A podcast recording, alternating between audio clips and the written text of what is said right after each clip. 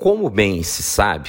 o direito é o mecanismo que se propõe a normatizar a realidade social. Nada obstante, também é fruto dessa realidade. Construído sobre a égide e em função de múltiplos interesses, suscetível a mudanças que se sucedem no tempo e no espaço.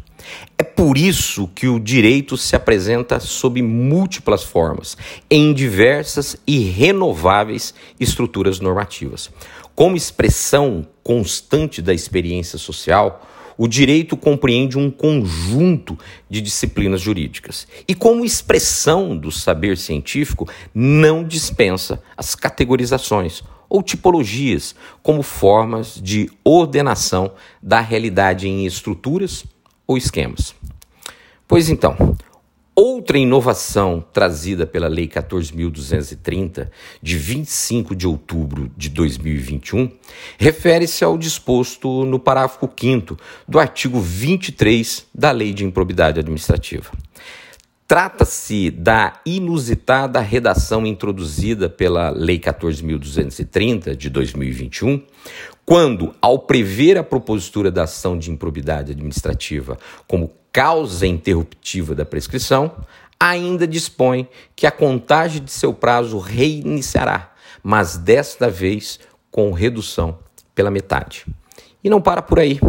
Já não bastasse a redução pela metade, de modo que, a partir da propositura da ação de improbidade administrativa, o prazo passa a ser de apenas quatro anos, somente uma decisão condenatória prolatada neste período impedirá a consumação da prescrição intercorrente. Isso mesmo, você não compreendeu errado a minha fala. Se a sentença de primeira instância for absolutória, somente então um acórdão condenatório prolatado pelo tribunal da instância superior, no prazo de quatro anos, também contados a partir lá da data da propositura da ação, será suficiente para impedir a consumação da prescrição com todo respeito aos que creem diferente, apenas desprezando a realidade experimentada na atualidade nos corredores forense deste nosso imenso Brasil, permite-se admitir como plausível a ocorrência do julgamento de mérito de uma ação de improbidade administrativa em segunda instância com tramitação processual inferior a quatro anos. Atualmente, isso é inatingível. O mesmo se diga no caso de uma ação ser julgada procedente em primeira instância, dentro do prazo de quatro anos a contar de sua propositura, mas que venha a ser julgada improcedente em segunda instância, pelo respectivo tribunal. Quem ousa sustentar ser factível, na atualidade, que haja um julgamento de mérito pelo Superior Tribunal de Justiça no prazo de quatro anos a contar da prolação da sentença condenatória de primeira instância. Note-se que, para a consumação da prescrição intercorrente, como aponta a letra fria da nova lei, não se exige qualquer desídia do Ministério Público, bastando que haja uma absolvição em primeira ou segunda instância para, na atualidade, tornar-se praticamente impossível evitar que se opere a prescrição intercorrente. Nem mesmo atos processuais praticados pelo Ministério Público com nítido viés de atuação positiva com o evidente escopo de exigir a efetivação do jus puniente estatal, a exemplo da interposição de um recurso de apelação em face de uma sentença absolutória de primeira instância, ou de um recurso especial em face de um acórdão absolutório de segunda instância, são admitidos para justificar o afastamento da ocorrência da prescrição intercorrente que até então, na percepção da doutrina e da jurisprudência, decorreria da inércia do autor em determinado processo. Alguns proclamarão: trata-se da imposição de um prazo razoável de duração do processo. No entanto, diante da realidade fática que impera nos corredores forenses, creio que tal dispositivo visa, de fato, validar verdadeiro impedimento ao exercício regular da jurisdição, em flagrante ofensa ao princípio da inafastabilidade dessa mesma jurisdição, esculpido no inciso 35 do artigo 5 da Constituição da República de 1988. Já noutro viés de abordagem, sem adentrar na flagrante inconstitucionalidade de tal dispositivo, oportuno também realçar que o período de tramitação da ação de improbidade administrativa operado anteriormente à vigência da Lei 14.230, de 25 de outubro de 2021, não deve ser computado na contagem para fim de consumação da prescrição intercorrente. Veja, a prescrição intercorrente introduzida na Lei 8.429 aponta para fases processuais, daí que, caso admitida a constitucionalidade do dito dispositivo, uma vez diante de matéria de direito processual, os quatro anos estipulados para sua consumação nas ações já em curso quando do advento da Lei 14.230, de 25 de outubro de 2021, terão necessariamente como marco inaugural o dia em que se iniciou a vigência da nova lei, nos termos do que dispõem os artigos 6 da LINDB e 14 do Código de Processo Civil.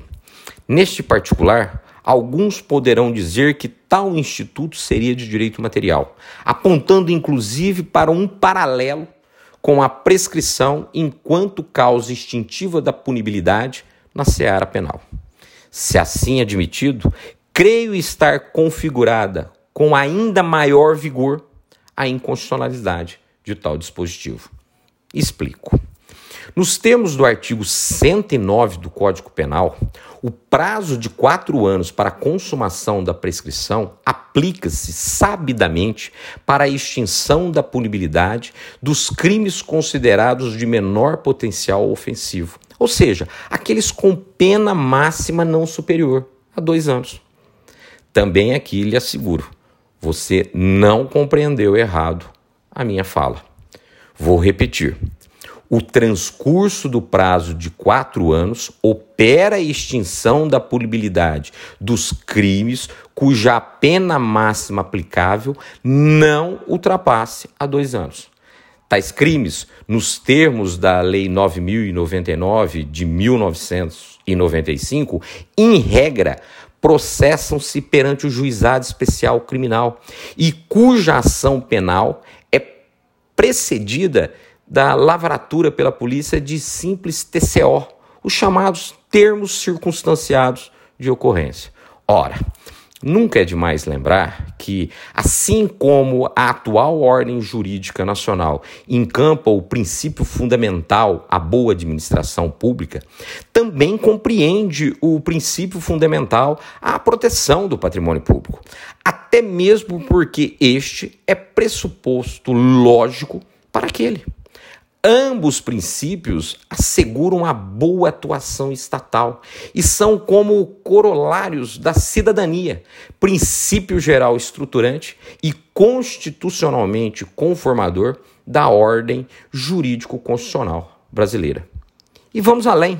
O direito à proteção do patrimônio público pode ser catalogado autonomamente como direito fundamental, porque, ao assegurar condições materiais que viabilizam a execução de políticas públicas voltadas à, concreta satisfação do interesse público, resguarda, ao fim e ao cabo, a liberdade, a igualdade e a dignidade humana.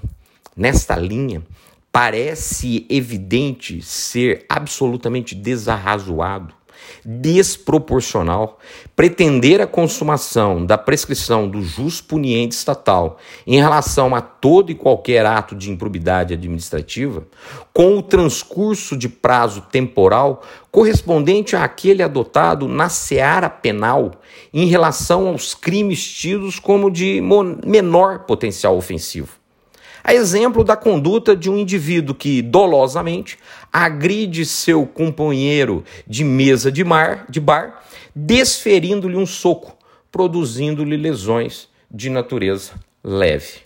Aliás, a conduta de um particular consistente em intencionalmente danificar uma placa de trânsito instalada por uma prefeitura em uma determinada via pública, tipificada no artigo 163, parágrafo único, inciso 3 do Código Penal, oportuno relembrar, não é considerada crime de menor potencial ofensivo, posto que a pena máxima prevista é de três anos, demandando o transcurso de oito anos e não de apenas quatro para a consumação da prescrição da pretensão punitiva estatal. Como já me manifestei em episódios anteriores desse podcast, embora creia ser salutar reconhecer a retroatividade da lei benéfica na seara do direito administrativo sancionador, não se permite ignorar a imprescindibilidade de que a aplicabilidade da nova lei, dita mais benéfica, respeite os pressupostos mínimos do atual sistema constitucional em que a Constituição da República ocupa o centro do ordenamento jurídico. A LIA integra o microsistema de tutela